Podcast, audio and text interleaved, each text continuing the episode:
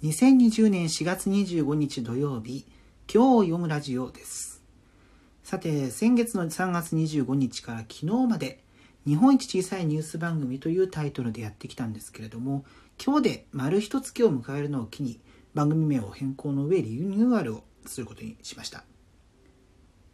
これからはですね毎日夜22時頃にその日起きたニュースを振り返る形にしようと思います。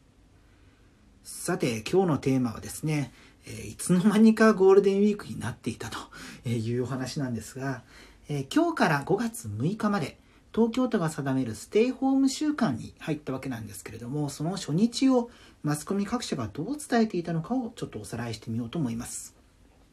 えまず東京新聞を見ますと新型コロナウイルスの感染拡大に伴う緊急事態宣言が発令され外出や移動に自粛要請が出ている異例のゴールデンウィークが始まったとえまあ、ゴールデンウィークという言葉をズバリ、使っているわけですね。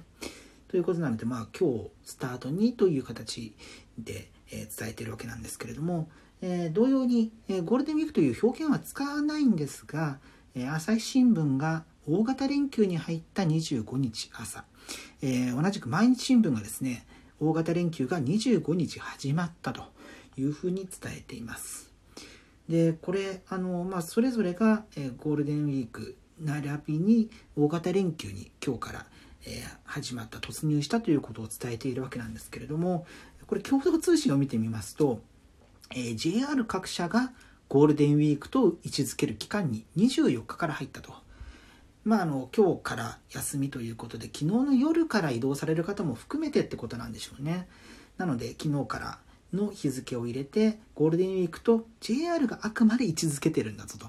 えー、媒体としてそういうふうに、え見てるんじゃないんだぞみたいな感じのエクスキューズを入れながらの、えー、書き出しではあるんですけれどもそうした表現の中ですね、え NHK の首都圏のニュースウェブの方に出ていたのが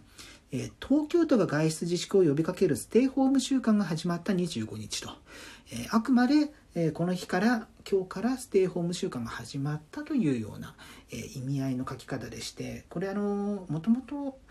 ゴールデンウィークというものが、映画の業界から始まったこともあって NHK ってもともとそこまでゴールデンウィークという表表現を使わないようにしている傾向はあったんですけれども